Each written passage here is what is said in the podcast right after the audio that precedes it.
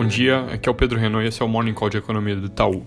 Destaque hoje no cenário internacional ainda é o pacote de 2 tri do Congresso americano, que agora segue do Senado para o equivalente deles, que seria a Câmara dos Deputados, com expectativas para que a aprovação por lá se dê de maneira rápida. É um pacote que inclui empréstimos para empresas, reforço de seguro-desemprego, recurso para gasto nos estados, apoio para os planos de saúde, transferência direta de dinheiro para algumas fatias da população. Esses dois tri representam cerca de 10% do PIB americano e esses 10% são mais ou menos o tamanho da queda que nós projetamos que vai ocorrer no segundo trimestre por causa do vírus.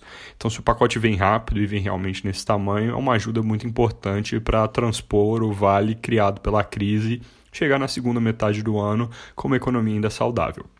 Além de acompanhar esse ponto, os mercados devem ficar hoje atentos à divulgação dos pedidos de seguro-desemprego nos Estados Unidos, sai agora pela manhã o número, e porque há uns dias atrás um dos diretores do Fed afirmou que o desemprego daria um salto muito forte no segundo trimestre. Ele falou um número de alta para 30%, que pareceu muito alto, assustou um pouco.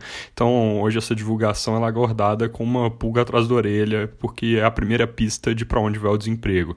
Lembrando que os Estados Unidos têm um mercado de trabalho mais flexível nosso, por exemplo, então lá é mais fácil contratar, também é mais fácil demitir, e aí nesses momentos de virada acaba que o número tende a reagir mais rápido lá do que reagiria por aqui, por exemplo. Se a alta de seguro-desemprego vier muito forte, isso pode alimentar o debate que vem ocorrendo, tanto lá quanto aqui em outros países também, sobre quão intensas deveriam ser as medidas de contenção ao vírus, em detrimento da saúde da economia, que fica mais fraca a cada dia de bloqueio, e isso é algo que também pode resultar em custos humanos por causa dos problemas que são criados. Tanto o presidente Trump quanto o presidente Bolsonaro têm argumentado nessa linha. É um debate que ainda precisa amadurecer, mas onde, obviamente, os dois lados têm argumentos importantes. De ontem para hoje, mais países anunciaram estímulos. Singapura e Índia, por exemplo, vieram com novos pacotes de gastos, mas destaque foi o Banco Central Europeu, que anunciou uma lista, desculpa, ele adicionou a uma longa lista de medidas que ele já tem implementadas a decisão de remover os limites do programa emergencial de compra de títulos. Isso, na prática, dá poder de fogo quase limitado nesse fronte para combater os efeitos da crise. Fazendo a atualização dos casos, novos registros de infecção continuam acelerando nos Estados Unidos, com alta mais recente de 13 mil mais ou menos, chegando agora a 67 mil casos no total, 1.027 mortes. Na Europa, a Itália andou de lado com 5.200 novos casos pelo segundo dia, então reforçando a ideia de que vai estabilizar, começar a cair nos próximos dias, enquanto a Espanha continua acelerando, agora teve perto de 7.500 novos casos, bateu o recorde da Itália nessa métrica. Aqui no Brasil, a gente tem 2.433 casos confirmados no último dado do Ministério da Saúde, isso é uma alta de 232 com relação à última observação. Até o momento, 57 mortes.